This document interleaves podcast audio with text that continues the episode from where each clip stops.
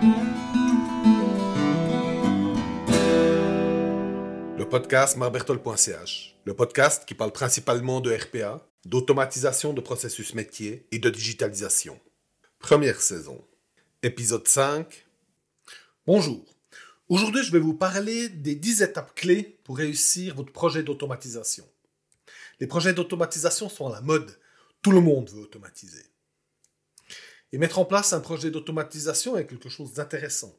C'est intéressant pour votre entreprise, car les promesses de l'automatisation sont grandes, mais c'est également intéressant d'un point de vue personnel, car ça peut avoir un impact sur votre carrière. C'est souvent des projets avec beaucoup de visibilité. C'est pourquoi on doit absolument réussir ces projets. Et pour y arriver, il faut y aller avec méthode. C'est pourquoi je vais vous parler des 10 étapes clés que j'ai identifiées avec mon expérience. Étape 1. Trouver les bonnes personnes. Ici, il s'agit de réunir les bonnes personnes pour créer une sorte de, noyau. Hein. C'est des personnes du management pour vous soutenir et pour vous financer, donc vous apporter du temps pour réaliser le projet et des personnes du métier, les personnes qui font le travail, qui font le travail au quotidien. C'est eux qui pourront vous aider avec les processus. Étape 2. Déterminer une liste de processus à automatiser. Dans cette étape, vous faites un atelier pour faire le tour des processus qui sont potentiellement intéressants à automatiser. C'est une sorte de brainstorming avec les personnes du métier. À la fin de l'atelier, vous devez avoir toute une liste de processus potentiellement intéressants à automatiser. Étape 3. Analyse des processus, calcul du ROI et estimation du TCO. Maintenant que vous avez une liste de processus, il s'agit de trouver quel processus de la liste est vraiment intéressant à automatiser. Pour cela, vous allez faire appel à deux outils. Le ROI, le retour sur investissement, et le TCO, le coût total de possession. C'est maintenant que vous allez calculer le rendement de l'automatisation par processus. Étape 4. Validez votre fournisseur d'automatisation et ajustez si nécessaire. Il y a plusieurs fabricants d'automatisation et ils ne sont pas tous pareils. Pour faire votre sélection, il vous faut regarder les fonctionnalités de la solution, donc vérifier que cette solution peut automatiser vos processus, donc avec votre environnement, mais il faut également vérifier la maturité euh, du produit.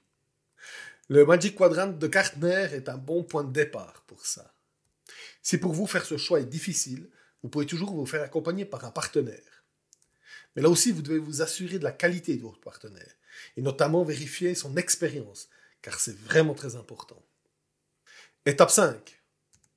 Modélisation du processus à automatiser. Dans cette étape, on va faire l'analyse fine des processus à automatiser. On confronte la théorie de l'assurance qualité à la pratique. Cette étape nous permet de vérifier le bien fondé d'un processus, sa stabilité et sa modélisation exacte. Étape 6. Développement des automatisations. C'est ici qu'on tape dans le dur. C'est vraiment à cette étape qu'on développe les scénarios pour les robots, les scénarios d'automatisation pour les assistants virtuels. Cela demande de la rigueur et du savoir-faire. Il est vraiment très important de respecter les bonnes pratiques et quelques autres astuces. Étape 7. Tester les automatisations. Comme tout développement, il est vivement recommandé de tester votre création, de tester ce qui a été développé. Et il faut faire très attention de où vous testez votre automatisation, quelles données vous impactez. Typiquement, directement tester sur votre RP de production n'est pas la meilleure des idées. Étape 8. Adapter et déployer en pilote. Après la phase de test, des corrections seront probablement nécessaires. Il faudra donc faire une nouvelle boucle par le développement et un nouveau des tests. Ensuite, une fois que vous avez validé votre automatisation, vous pouvez la déployer en production vers de vrais utilisateurs.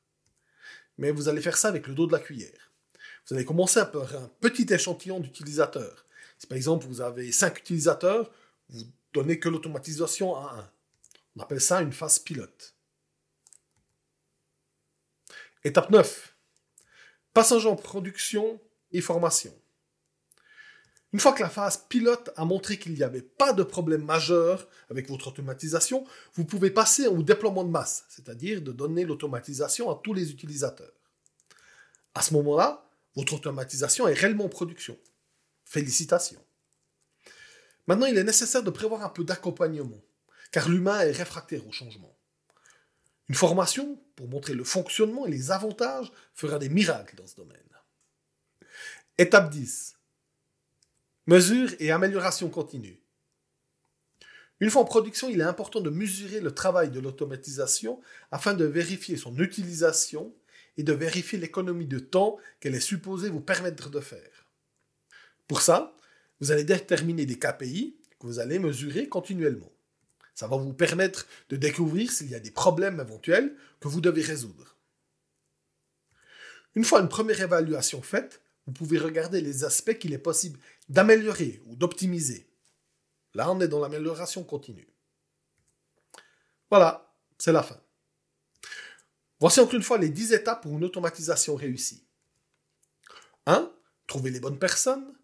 2. Déterminer une liste de processus à automatiser. 3. Analyse des processus, calcul du ROI et du TCO. Valider votre fournisseur d'automatisation et ajuster si nécessaire. 5. Modélisation des processus à automatiser.